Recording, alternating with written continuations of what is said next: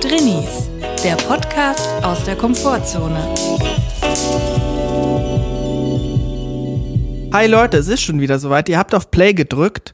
Affengeil. Hier ist Drinnies. Wir hoffen, es geht euch gut. Und wenn nicht, ist auch okay.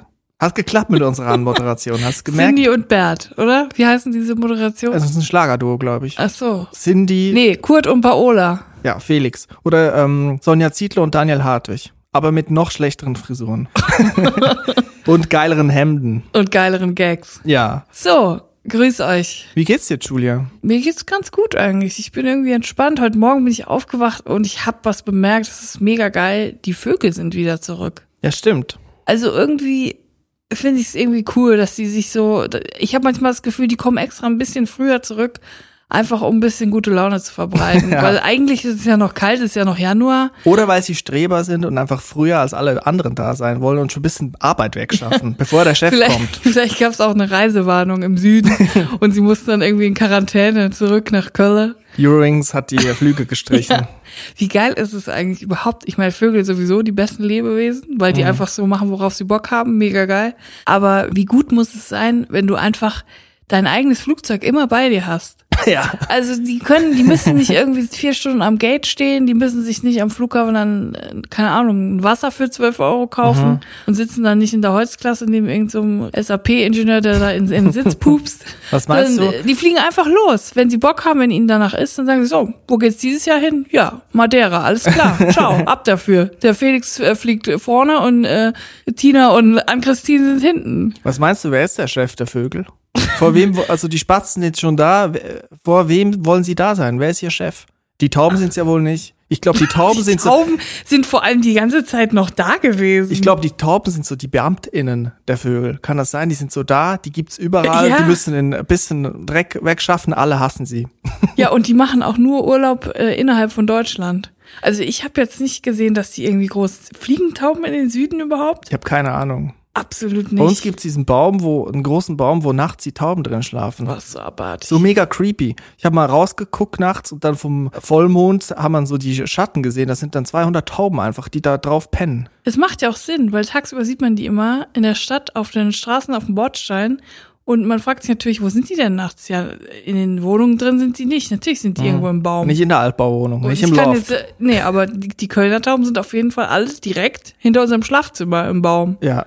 Ich habe mich auch gefragt, als ich heute Morgen über diese ähm, Vöglein nachgedacht habe, die mich so fröhlich angezwitschert haben morgens, ob die anderen Lebewesen, die fliegen können, die in unserem Garten leben, ob die auch in den Süden fliegen. Also jetzt beispielsweise Fliegen oder Mücken. Also Sterben die wahrscheinlich, nicht einfach? wahrscheinlich wüssten wir das, wenn wir in Bio Klasse 5 aufgepasst hätten.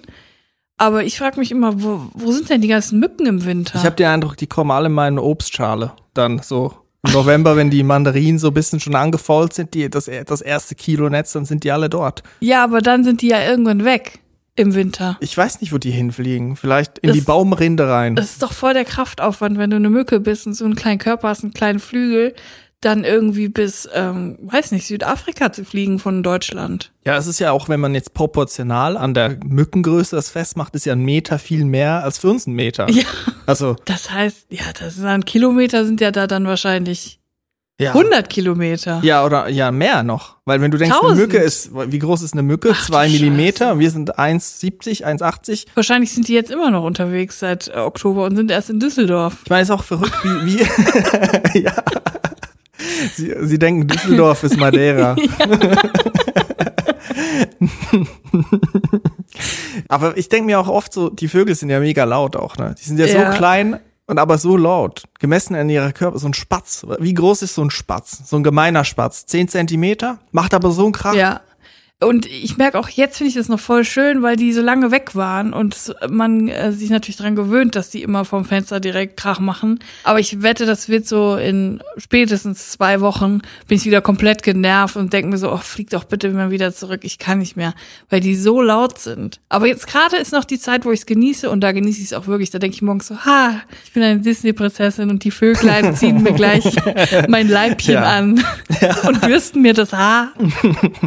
Ich war letztens draußen, ich bin zurückgekehrt nach draußen.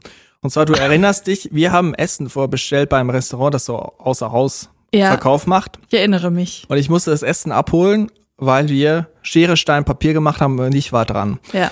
Und ich bin dann da hingelaufen und musste das Essen entgegennehmen, habe es vorbestellt auf eine Zeit und ähm, das war schon geregelt. Es gab also nichts mehr zu sagen. Da war dann so am Fenster so eine Frau und das Essen war aber noch nicht bereit natürlich, weil die das dann warm machen oder ich weiß nicht genau oder frisch zubereiten. Im Wahrscheinlich ja besten nicht. Sinne wahrscheinlich haben sie es frisch gemacht. Und ich musste dann also kurz warten. Und das war so komisch, weil es gab keine Schlange. Es war jetzt, ich möchte im Restaurant nicht zu nahe treten, aber der Andrang war jetzt nicht so groß. Ja. Ich war also alleine dort und ich musste dort fünf Minuten warten, würde ich sagen, fünf Minuten, aber es kam mir vor wie 50 Minuten, weil ich musste mit der Frau Smalltalken, mit der Person, die da stand. Ah, Die stand am Fenster und du standst draußen. Ja, und es war sichtlich ihr auch unangenehm, weil man wusste nicht, äh, was man sagen soll. Ich habe dann so meinen Rucksack genommen und den so hingelegt und dann hat sie gesagt, ja, wo wohnst du? Und dann habe ich gesagt, ja, hier eine Straße weiter. Und dann hat sie gefragt, ja, dann ist ja nicht so langer nach Hausweg. Habe ich gesagt, nö. dann hat sie gesagt, ja, ich hatte heute Kunden von hier hinter Tupfingen. Dann habe ich gesagt, ja, krass. Und dann war Stille. Und es war richtig unangenehm, weil ich nicht wusste, was ich sagen soll und sie irgendwie auch nicht. Und da habe ich gemerkt, scheiße, ich kann, also ich konnte noch nie gut Smalltalk. Ja. Habe ich in den letzten Monaten natürlich so wenig Smalltalk wie noch nie gemacht in meinem Leben wahrscheinlich. Ich kann das gar nicht mehr. Und dann ist mir Wir leben eingefallen, halt auch einfach unter einem Stein seit anderthalb Jahren. ja, aber das muss man einfach wer mal nicht, sagen. Wer nicht. Und das Problem ist auch, ich habe mit mein Go-to Smalltalk-Thema. Man muss ja immer so, mein Tipp so ist so ein bisschen ein Thema zu haben, wo man immer wieder hingehen kann. Ich glaube, das machen ganz viele Leute so. Die meisten machen das unbewusst, sprechen sie dann über das Wetter. Und das So eine ich mir- Rettungsinsel. Ja, genau, das Wetter und das habe ich dann auch versucht zu droppen. Und dann ist mir irgendwie dann, habe ich so gesagt, ja, ist jetzt kalt geworden, ne? Und dann hat sie gesagt, ja, heute war eigentlich 15 Grad, Sonnenschein. und dann habe ich gemerkt, ja, scheiße, ich weiß noch nicht mal mehr, wie es Wetter ist. Das hast du nicht hinbekommen. Ja, einfach.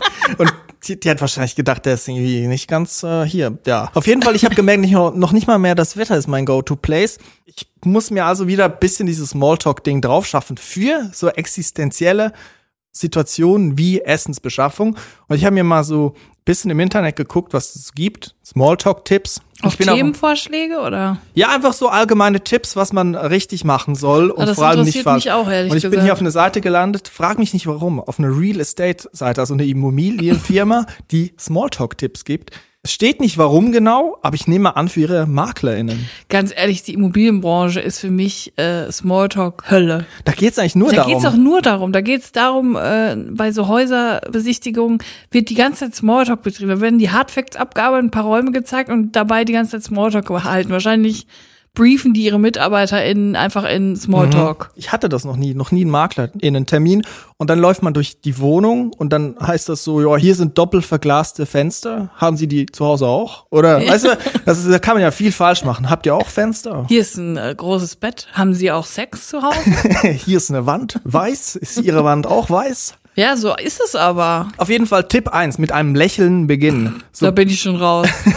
so banal es klingen mag, ein Lächeln bricht bereits das Eis beim ersten Kennenlernen. Gehen Sie offen auf die Menschen zu und schenken Sie Ihrer Umgebung ein freundliches Lächeln. Sehen Sie jemanden, der alleine steht? Perfekt, das könnte Ihr erster Gesprächspartner Nein, sein. bloß nicht. Ja, bloß Wenn nicht. da eine Person alleine steht, lasst sie allein. Boah, eigentlich hab ich, bin ich dich ja ein bisschen falsch abgebogen, merke ich gerade. Eigentlich müsste ich Das Tipps suchen, wie man Das ist Smalltalk verhindert. Ne? kontraproduktiv. Naja, ich möchte mich bisschen damit beschäftigen, wie man Smalltalk führt, weil ich es nicht kann. Man muss Smalltalk natürlich nicht können, aber ich will jetzt im Laufe dieser Podcast-Folge möchte ich hin und wieder mal so einen Tipp einfließen lassen. Wir Das können ja ist aber gucken. nett. Was ich auch mache manchmal ist, wenn ich ein Treffen habe mit auch Leuten, vor allem eigentlich mit Leuten, die ich nicht so gut kenne, privat oder auch beruflich, überlege ich mir wirklich schon vorher, was könnten mögliche Themen sein, wenn es eine unangenehme Stille gibt, dass ich die Themen ansprechen könnte. Also welche Themen könnte ich ansprechen? Oder welche Fragen auch könnte ich Hast du stellen? dann auch immer so Moderationskarten dabei? nee, aber tatsächlich. Mit deinem also, Gesicht hinten drauf.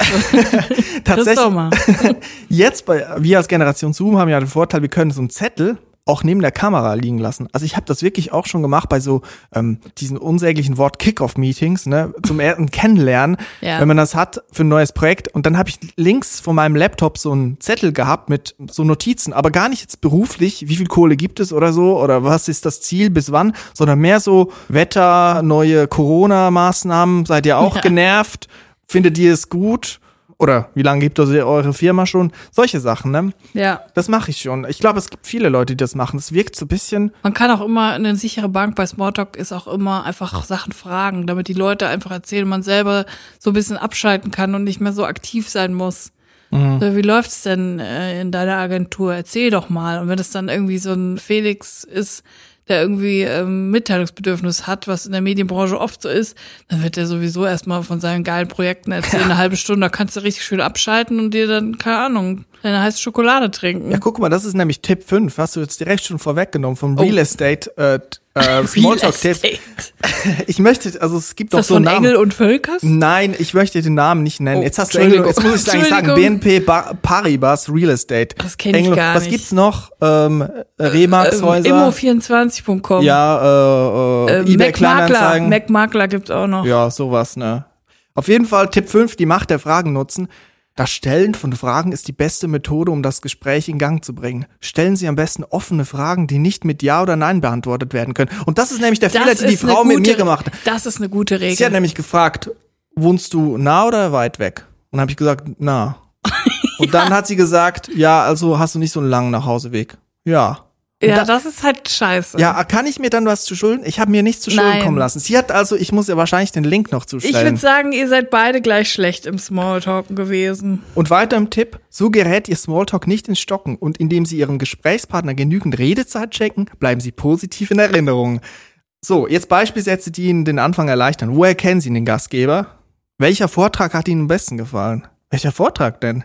Das aus ist welchem, die Businesswelt. Das hat mit uns Verstehe. nichts zu tun. Au- Aus welchem Grund haben Sie die Veranstaltung besucht? Stell dir vor, ich hole hier mein Essen ab. Welcher Vortrag hat Ihnen am besten gefallen?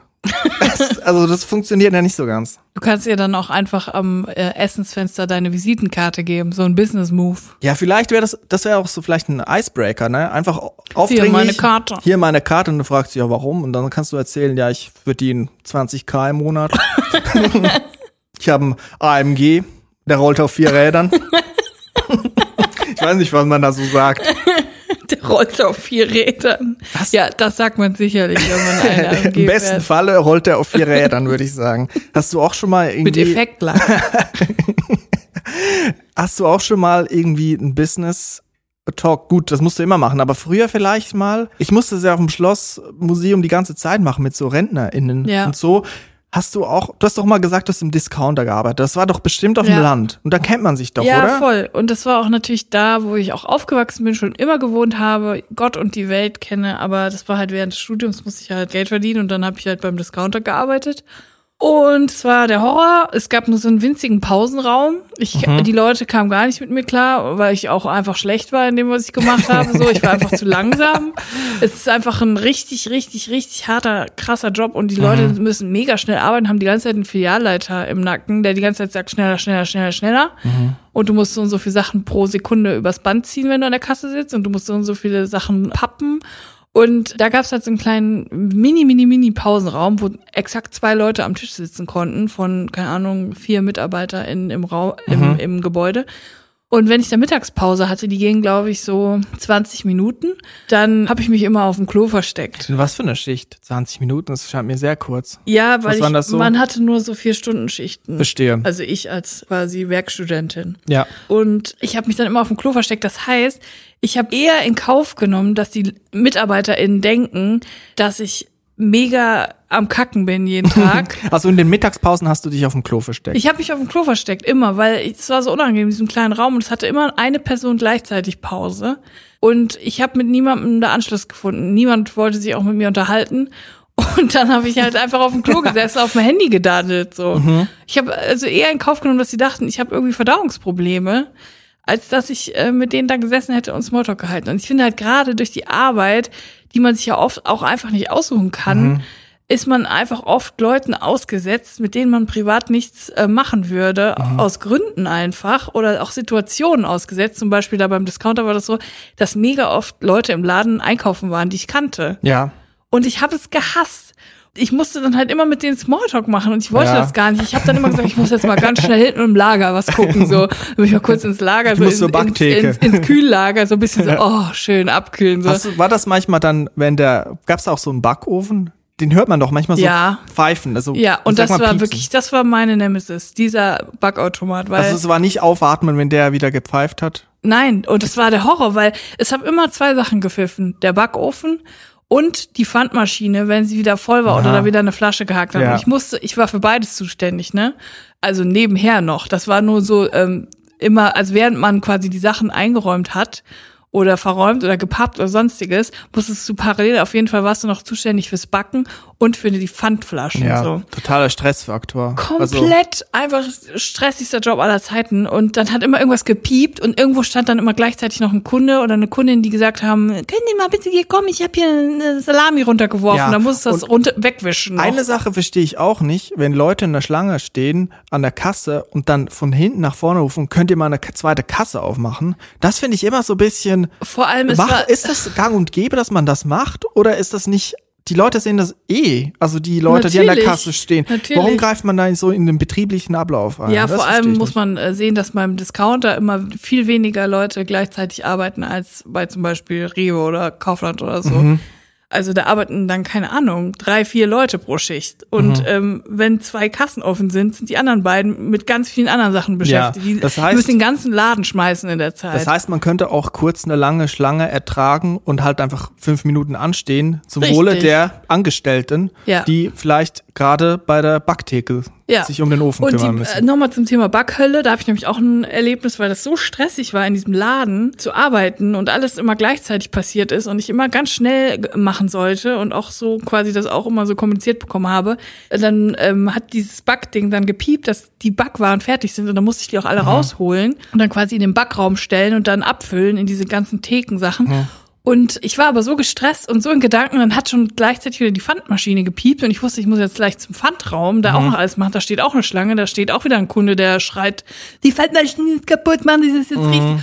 Und dann habe ich total im Stress diesen Backautomaten aufgemacht und habe einfach mit der Hand, ohne meinen Handschuh vorher anzuziehen, an das Blech gepackt. So. Aua. Und das war wirklich so Todesschmerz. Es war mega heiß und ähm, mein halber Finger war irgendwie so offen.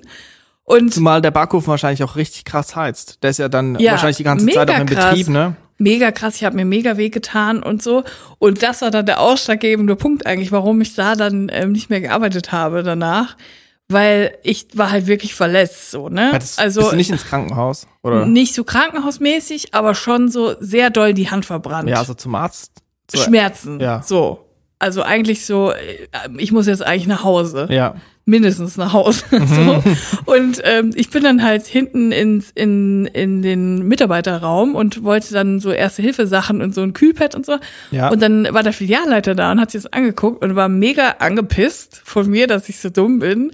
Und hat mich dann so Ja. angeguckt und hat gesagt so, ja, das ist jetzt echt doof, ne?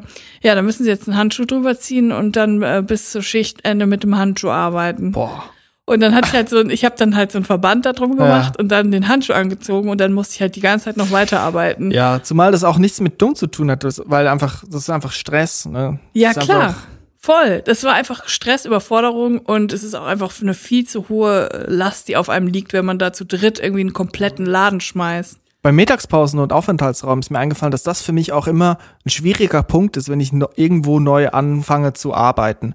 Weil das ist ein Thema, du hast es vorhin schon angesprochen, Mittagspause ist für mich eigentlich die Pause von der Arbeit.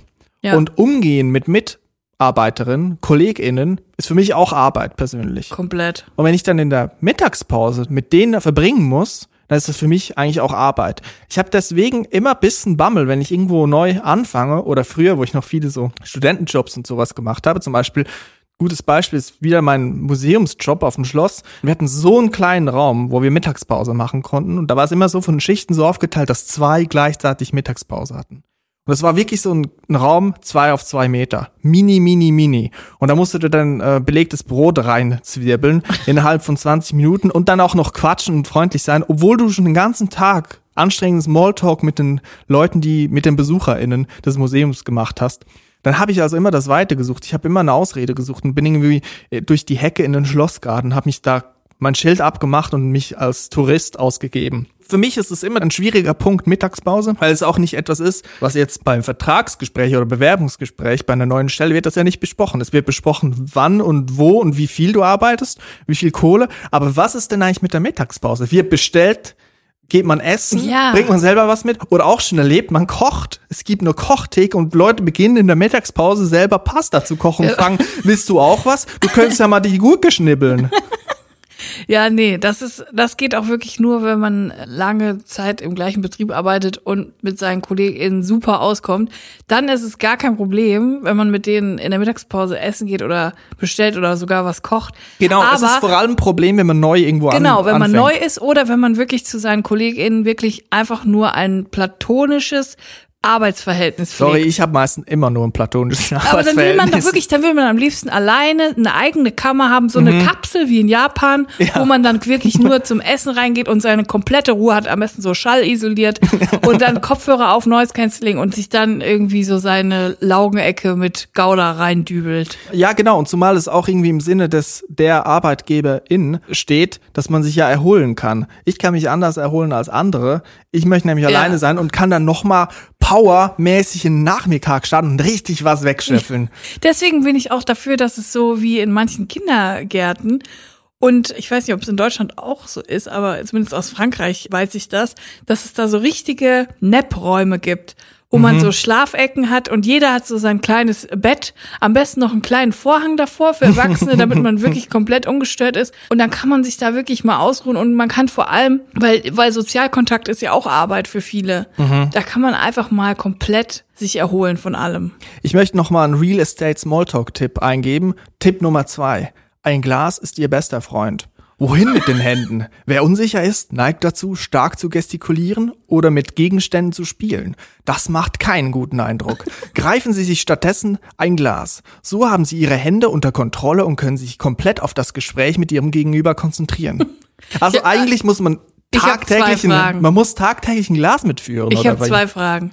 Geht Ja? erstens geht auch ein Senfglas und zweitens muss ich also die unangenehmsten Situationen sind ja eigentlich so beim Einkaufen oder wenn man in seinem Heimatort ist irgendwelche Ex-Nachbarn oder so. Muss ich dann jetzt quasi neben der Besucherflasche, die wir letzte Woche schon besprochen haben, auch noch immer das Smalltalk-Glas in meiner Tasche Ja, haben? ich würde sagen ja. Also zu folgendem Tipp, also haben spannende Frage eigentlich. Haben MaklerInnen immer ein Glas dabei? Wahrscheinlich so eine Sektflöte. ja. Die haben immer so ein, so ein Alibi-Sektflöte, wo sie dann sagen, ja, damit stoßen wir dann an, falls wir ein äh, Haus verkaufen. Aber eigentlich ist das nur das Smalltalk-Glas. Apropos Tipp, lass uns doch mal zu unserer Erfolgsrubrik Introvert-Tipp kommen. Wir schreiben so viele Leute, dass sie diese Tipps anwenden. Das ist ja genial. Auf jeden Fall Introvert-Tipp. Jingle ab. Introvert-Tipp. Wir haben gerade offensichtlich die großen Handywochen bei Drinis. Die großen Handywochen bei Drinis. Ich habe einen guten Tipp von Annika zugesandt bekommen. Ich glaube per Mail oder per Instagram. Ich weiß es nicht mehr. Und sie hat einen sehr einfachen Tipp, aber der mir irgendwie noch nie so eingefallen ist. Und zwar einfach auflegen, wenn man telefoniert.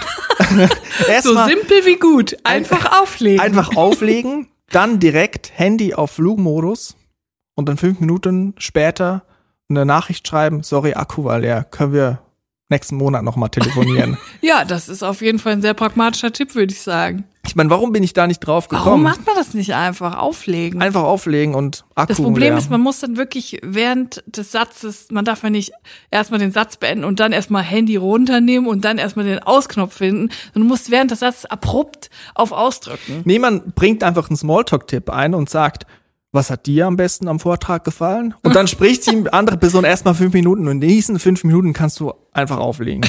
Ah, okay, also wenn die andere Person spricht, am besten auflegen. Ja, und am besten hast du dabei noch ein Glas dabei, dann kannst du dich auch noch festhalten. ja, Perfekt, danke Annika. ja, danke Annika. Das war's schon vom Introvert-Tipp. Introvert-Tipp.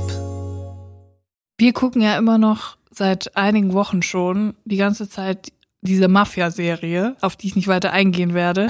Aber was mir, die, was mir die ganze Zeit durch den Kopf geht, wenn wir das gucken, wenn sich irgendwelche Heterozis-Männer jeden Tag irgendwie schlagen und Schlägereien haben und Schießereien vor allem auch und es ist andauernd irgendein Stress. Also die sind jeden Tag damit beschäftigt, irgendwelche Konflikte meistens mit Gewalt zu lösen. So. Und es sind immer mehr als drei Personen. Es sind immer mindestens vier, manchmal sind es acht und die schlagen sich irgendwie Stühle auf den Kopf und irgendwer verliert immer ein Organ oder irgend friert einen Fuß ab oder so.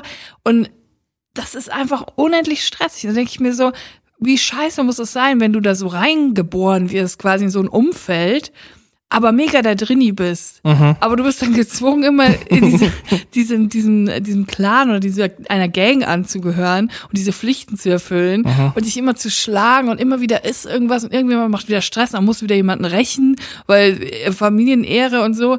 Aber eigentlich bist du einfach, willst einfach zu Hause sitzen Ja. und keine Ahnung, was Leckeres essen und so. Das denke mir voll auf, wie schlimm muss eigentlich, also für eine normale Person ist ja schon eine Schlägerei schlimm, ne? Ja. Aber wie schlimm muss es für einen Drini sein, in eine Schlägerei zu geraten? Das muss einfach der Horror sein. Warst du schon mal in der Schlägerei? Äh, oh Gott, ich muss kurz überlegen. Ich, Geschwister zählt nicht so ganz. Nee, Geschwister zählt nicht. Ich war auf jeden Fall nicht an der Schlägerei beteiligt. Aber ich habe mal einmal eine miterlebt. Als ich Kind war im Einkaufszentrum, saß ich in der Eisdiele mit meiner Mutter und plötzlich kam eine Gang und es glaube ich war sogar Mafia. Es war eine große, eine große Gruppe Männer, so um die 40, die äh, plötzlich hinter einem herrannten, durch, quer durch die Mall sozusagen und dann genau bei uns bei der Eisdiele Halt machten und einen Stuhl nahmen von unserem Tisch und dann quasi auf den einen Typen einschlagen wollten damit. Und ich weiß los? noch, dass ich als Kind mega krass reagiert habe. Ich habe jetzt nicht geschrieben, oh Ja. mein Gott, oh mein Gott. So, ich bin aufgestanden und dahin gegangen, weil ich dem helfen wollte. Und ich war ungefähr neun. Und meine Mutter so, komm schnell her. Und, so. und das war mega aufregend. So. Ich war mal in Weimar, als ich noch in der Schweiz gelebt habe und zur Schule ging, da haben wir so eine Studienreise gemacht. So eine Woche zum Thema. Thema war dann Schiller und Goethe und so, Deutsch, Drama und War so. das dein erstes Mal Deutschland eigentlich? Ja, wenn man jetzt mal von den äh, Wochenendeinkäufen absieht, wo ich geholfen habe, Sachen über die Grenze zu schmuggeln, ja, das war so wirklich, glaube ich, das erste Mal Deutschland. Und da sind wir mal abends, hatten wir frei oder wir durften von unserem Lehrer irgendwo hingehen. Wir waren aber rückblickend, würde ich sagen, wir waren, wir waren so, glaube ich, zu dritt oder zu viert und wir waren alle Drinnis, würde ich sagen. Ruhige Typen. Auf jeden Fall sind wir da rumgelaufen. Wir wollten, glaube ich, zurück in die Jugendherberge. Da ist auf einmal so ein Junge vorbeigefahren mit dem Fahrrad. Ich weiß noch, ein viel zu großes Fahrrad. So heißt so ein übertriebenes Mountainbike. Mit so dicken Reifen. Ja, und der Junge war so 13, 14 und der ist so an uns mega knapp vorbeigefahren und hat so, äh, und dann wir als Spaß auch so, äh, und machten, dann sind wir weitergelaufen. So zwei Minuten später ist der Junge frontal auf uns zugerast mit dem Fahrrad. Wir sind so nebeneinander gelaufen wie vier und hat das Fahrrad hingeschmissen. Dachte ich so, was macht er jetzt mit dem Fahrrad? Das ist doch schade um das teure Mountainbike hier. Und hat er das Fahrrad hingeschmissen, sein Sweatshirt-Pulli, sein Kapuzenpulli ausgezogen und dann so Handschuhe ohne Finger angezogen. Weißt du, so Leder. So Schlägerhandschuhe. Ja, so Schlägerhandschuhe. Handschuhe dachte ich so, was, was will er jetzt? Ist, ist, ihm warm, er zieht den Kapuzenpulli aus, aber hat kalte Hände offensichtlich. Nein, er wollte eine Prügelei mit uns. Hat sich dann rausgestellt. ein einziger 13-jähriger Wei Wei Weimarer Junge ist auf uns zugekommen. Wir waren so, ich muss sagen, das habe ich nicht gesagt, wir waren so 18, 19, ne? Wir waren kurz vor Abi und wir wollten gar nichts Böses. Wir dachten so, es ist so die Art und Weise, wie man sich grüßt. Äh, Und wir auch. äh, Das Aber wir so. beantworte mir folgende Frage. Hattest du kurz Angst? Nee, ich war irritiert. Ich dachte so, was will er jetzt? Haben wir irgendwie ihm, vielleicht waren, standen wir so ein bisschen im Weg. Und dann ist er so gekommen und gesagt, das ist Weimar, Alter. Das ist Weimar. Nein. Und ich so, ja, Nein. Stadt der Dichter und Denker, Kulturstadt Thüringens. Ich weiß, was Weimar Das ist. ist Weimar. Das ist Weimar, Alter. Woher kommt ihr? Dann haben wir gesagt, Zürich. Ist das bei Bayern? Ja, so in der Nähe. Hat er so gefragt.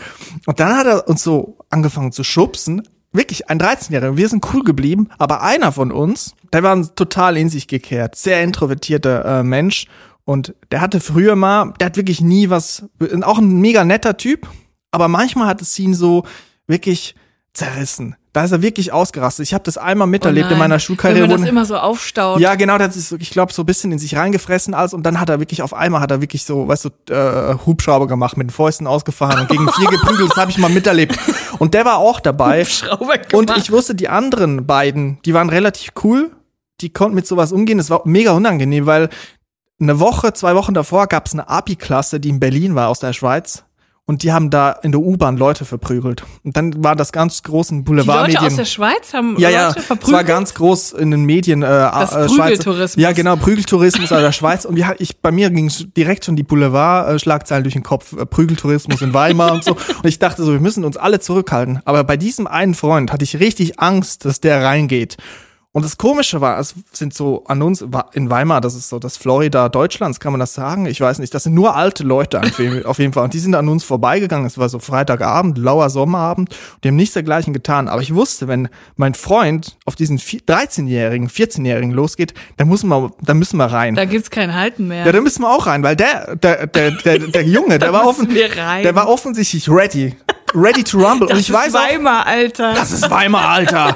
Und dann hat er einem, einem von uns, ich glaube, ich kann keine Namen nennen, hat er auch einen wirklich in die Fresse gehauen. Wirklich so, es hoch, der war auch so groß, Nein, mein Moment, Freund. der aus Weimar, deinem Freund? ja, ja, mein Freund. Der 14-Jährige? Ja, der 14-Jährige hat dem 19-Jährigen wirklich, der ist auch hochgesprungen, weil mein Freund war so wirklich 1, Nein. 1,95, der war sehr hochgewachsen und der ist so hochgesprungen, der kleine Junge, und hat ihm so eine gegeben, aber wir sind cool geblieben und sind einfach weitergelaufen. Das und dann gab's, Schweiz. und dann gab's einen Plot-Twist, den wir nicht verstanden haben und über den wir auch danach noch sprechen mussten, so zu viert.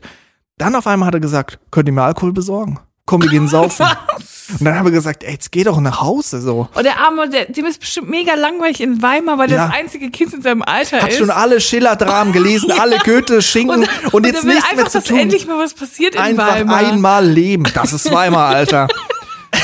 Ich finde das so geil, von so einem 14-Jährigen aufs Maul zu kriegen. Ja, das mit Lust- so Handschuhen. Das Lustige ist, der Großgewachsene hat dann zu mir, Freund, hat dann danach unter vier Augen zu mir gesagt, ey, ich hatte so Schiss, als der mich haut, nicht von dem Jungen, sondern von unserem Freund, dass ich äh, der Introvertierte, von Ja. uns Introvertierteste, dass der komplett Dass der ausrastet ausflippt. und dass wir dann rein müssen. Dass du dann, den umbringst. Und ja, dann wär's blutig geworden. Das war Weimar, Alter. Das war wirklich, das war heftig. Ja, das war meine Schlägereigeschichte. Heftig, ey. Das ist wirklich eine krasse Geschichte. Naja, es war halt so komisch, es war halt so komisch, weil der halt so jung war und so mega geladen. Das war Gut, wenn ich da leben würde, in dem Alter, in so einer schönen, äh, das ist ja durchaus irgendwie eine idyllische Stadt mit Ja. einer tollen Geschichte, aber als Jugendlicher, was machst du denn da in Auch- Weimar? Ich kenne das nur vom Tatort. Da sind halt so ein paar schöne Häuser, Ja, eine ist schöne auch so. Aber was machst du denn Es da? ist auch schön da. Und das war mein erster Eindruck auch von Deutschland. Eine sehr schöne Stadt mit offensichtlich sehr aggressiven 13-Jährigen. Jetzt ist die Zeit gekommen für eine geile Überleitung. Weniger aggressiv als die Kinder in Weimar sind unsere Drinis des Monats, die uns jeden Monat, jede Woche, jeden Tag eigentlich inzwischen Mails schicken mit den äh, introvertiertesten Sachen, die sie je erlebt haben, gemacht haben, getan haben. Denn ihr könnt ja bei uns was gewinnen. Das ist ja allgemein bekannt äh, inzwischen. Der Drini des Monats wird gekürt. Äh, the Drini of the Month. Und es ist wieder soweit. Es ist Ende des Monats. Das heißt, es wird ein E-Gewinnerin gekürt heute von uns. Packen wir mal die Fanfaren aus. Ab geht's, pack mal's.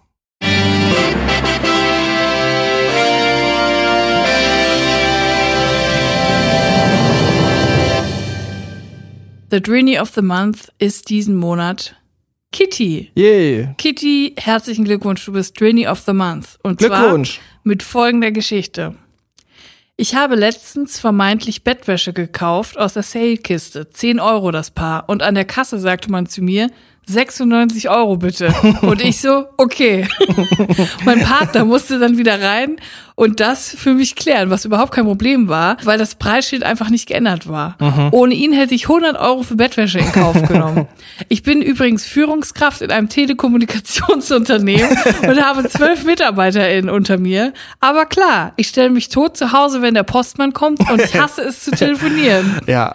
Ja, Kitty, damit hast du auf jeden Fall den Preis verdient. Du Eine kurze, knackige Geschichte, die ich aber absolut nachvollziehen kann. Komplett. Das, das fühle ich komplett und ich würde auch niemals an der Kasse sagen, äh, nee, das, das wusste ich nicht, das kann ich jetzt nicht bezahlen. Ich würde das einfach machen und mich zu Hause zu Tode ärgern. Und ich hatte erst vorgestern das Erlebnis, dass ich an einem Kiosk war und ich dachte mir so, heute ist mein Geburtstag, ich kaufe mir ein Rubbellos.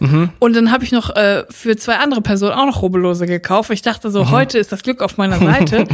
Und äh, die waren dann aber so teuer, weil das so richtig äh, mega Deluxe-Rubbellose waren, dass ich das mit Karte zahlen musste. Und ich stand im Kiosk und hinter mir war eine Schlange von, keine Ahnung, drei, vier Leuten mit Abstand. äh, sah das noch mal viel länger aus, die Schlange, Mhm. weil äh, wegen äh, Corona. Und dann äh, habe ich meine Karte in den Auto, in den in, ins Singles geschoben, ins Lesegerät und es hat nicht funktioniert. Und das ist der Albtraum eines jeden Drinis. Mhm. So, ja, ihre Karte funktioniert. Ich so, äh, äh, das ist irgendwas am Magnetstreifen, habe das noch so an meinem Pullover gerieben, weil ich dachte so, Genau. es geht bestimmt gleich wieder, weil es manchmal einfach passiert. Ja. Und ich habe einfach vergessen, dass meine Karte abgelaufen ist und ich habe meine neue noch nicht ins Portemonnaie getan. Ich habe die zwar schon, ich habe die aber noch nicht ausgetauscht. Und es war so peinlich, es war so unglaublich peinlich. Und hinter mir war auch noch der schlimmste Boomer-Typ, so ein richtiger Stefan, der das mega lustig fand. Und ich habe dann da gewartet, bis eine Freundin von mir Geld vorbeigebracht hat. Und der Boomer hinter mir hat dann seine Sachen gekauft und wollte dann bezahlen und hat gesagt, so ganz laut durch den ganzen Laden, hier meine Karte, die funktioniert auch. Weil ich dachte, ach, fick dich Ja. doch, du Boomer. Ja. Und das ist der Albtraum. Und deswegen immer schnell alles abhandeln, so schnell wie möglich und weggehen. Man will ja auch nicht die Betrie also bei mir ist das immer das Ding, ich will die betrieblichen Abläufe nicht stören. Ja, genau. Egal an der Kasse, beim Hotdog bestellen in Hamburg, egal wo. Wenn ich mir ein Sandwich bei Subway zusammenstellen lassen würde, das habe ich noch nie gemacht. Genau aus diesem Grund, weil ich Ja. gar nicht weiß, wie das geht. Keine Ahnung. Man will die Abläufe nicht stören. Und mir ist das auch schon vorgekommen, dass ich irgendwo in einem Geschäft bin. Da gibt's da so einen Wühltisch. Da steht da drauf 50% Rabatt auf alle Ja. Artikel oder 75%. Da denkt man so, ja gut, da kann man ja mal was ne- mitnehmen. Das ist ja günstig dann wahrscheinlich. Und dann sind da aber Sachen drin, die einfach andere Leute, KundInnen, da reingelegt haben und gar nicht mit Rabatt reduziert sind. Aber das ist die Hölle. Dann denkst du, was richtig Geiles ist reduziert. Und bist du auch schon mal, also wenn du an der Kasse bezahlt hast und dann hast du gemerkt, hm, das ist ein bisschen teuer gewesen, kann das sein? Und dann hast du mal durchgeguckt, den Kassenbon und hast gesehen, scheiße, das sind ein Artikel ist viermal drauf. Würdest du da nochmal zurückgehen zur Nein. Kasse? Never, oder? Never. Niemals. Nee, würde ich nicht. Ja, herzlichen Glückwunsch, Kitty. Dein Ja. Paket erreicht dich in den nächsten zwei bis, Bis vier zwölf. Jahren. Also sobald wir es äh, schaffen, ich glaube, unser erster Drini of the Month hat auch noch kein Paket, aber wir haben schon angekündigt, wir brauchen ein bisschen länger, es ist auch Pandemie und wir müssen dann auch zur Post gehen, aber es kommt von Herzen und es wird sicherlich bei dir ankommen. Ja, du musst gar nichts machen, wir werden mit dir Kontakt aufnehmen. Und wenn ihr noch weitere Dreni-Geschichten habt, Geschichten, wo ihr introvertiert unterwegs seid und das Gefühl habt, dafür müsste ich eigentlich mal ausgezeichnet werden, Bitte keine Geschichten erfinden. Also manche Geschichten sind schon sehr oft eingetrudelt, wo man irgendwann denkt, okay Leute, also das ist jetzt nicht so richtig wahr. ja, aber für alle Leute, die echte, wahre Geschichten habt, schickt die uns doch per Mail an info@drinis.de. Das ist unsere E-Mail-Adresse. Info at drinis.de Ja, zum Mitschreiben einmal. Dafür danken wir euch sehr und Vielen Dank. das war's mit dem Drini des Monats.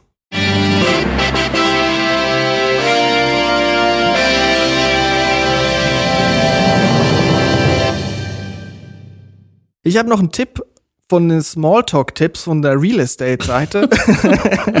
Gott sei Dank. das ist Tipp Nummer drei. Das Smartphone in der Tasche lassen. Vermeiden Sie, auf Ihr Smartphone zu schauen. Halten Sie Blickkontakt und zeigen Sie sich neugierig. So signalisieren Sie Ihrem Gesprächspartner, dass Sie an ihm interessiert sind und bleiben in guter Erinnerung. Ich dachte immer, dass, Exakt das Gegenteil von dem, wie ich mich verhalte. ja, ich würde auch öffentlichen sagen, alle, möglichst alle Handys raus. Raum. alle Screens, die gehen raus, alle Und zwar alle Kopfhörer. Beteiligten in der Runde, alle. Alle. Handys raus und wer kein Handy hat, dem wird eins gekauft. Und dann einfach eine Viertelstunde aufs Handy starren, bis der Bus kommt oder man äh, wieder bis weiter zum, ausgestanden bis ist. die Kaffeepause vorbei ist. Ja, das ist doch. das ist die Hölle. Ich habe noch den letzten Tipp, Tipp 6, Smalltalk geschickt beenden. Der erste gute Handy Eindruck, rausholen. Ja, genau. Der erste gute Eindruck ist nur komplett, wenn Sie sich gebührend verabschieden. Bedanken Sie sich für das Gespräch und fragen Sie gegebenenfalls nach der Visitenkarte Ihres Gesprächspartners, um die Unterhaltung zu einem späteren Zeitpunkt weiterführen zu können. Ganz ehrlich, in welchem Jahrzehnt leben diese Businessmenschen? Welcher Mensch hat denn ernsthaft noch eine Visitenkarte? Also wichtig ist, wenn ich das nächste Mal beim Restaurant Essen abhole, ich lache die Leute an, mit einem Lächeln beginnen. Ich hab mein Handy, lasse ich in der Tasche. Ich habe ein Glas dabei, Horror. am besten vielleicht sogar zwei Horror. Gläser, damit ich beide Hände voll habe, damit ich mich irgendwo festhalten kann und nichts Peinliches mache. Und dann am Ende muss ich das Smalltalk geschickt beenden, indem ich meine Visitenkarte da lasse. Also linke Hand Glas, rechte Hand Visitenkarte, Handy in der Tasche, lächeln und äh, auf keinen Fall über Politik reden, sondern übers Wetter. Genau, und eigentlich dann kann eigentlich nichts schiefgehen, oder? Ja, perfekt. Ja, ich würde sagen, damit haben wir uns wirklich jetzt bedient, Julia. Also ich werde die Tipps jetzt anwenden. Also ich bin jetzt geheilt. Danke, Real Estate. ich würde sagen, wir wünschen den Leuten mal eine gute Woche und eine gute Zeit drin. Und wenn ihr rausgeht, wendet diese Tipps nicht an, macht einfach so, wie es euch gerade Und wenn ihr passt. arbeiten müsst, sagt eurem Chef, dass er ein Arschloch ist und ihr in Homeoffice arbeiten wollt. Ihr habt es verdient, gesund zu bleiben. Für die, die es können. Für die, die es können. Ich wünsche euch gute Tage, bleibt drin. Und bleibt gesund. Tschüss. Tschüss.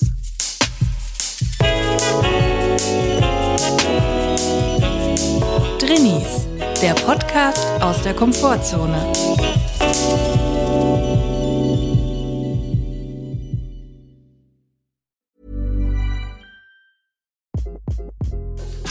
This is Craig Robinson from Ways to Win, and support for this podcast comes from Invesco QQQ, the official ETF of the NCAA. Invesco QQQ is proud to sponsor this episode and even prouder to provide access to innovation for the last 25 years. Basketball has had innovations over the years too. We're seeing the game played in new ways every day.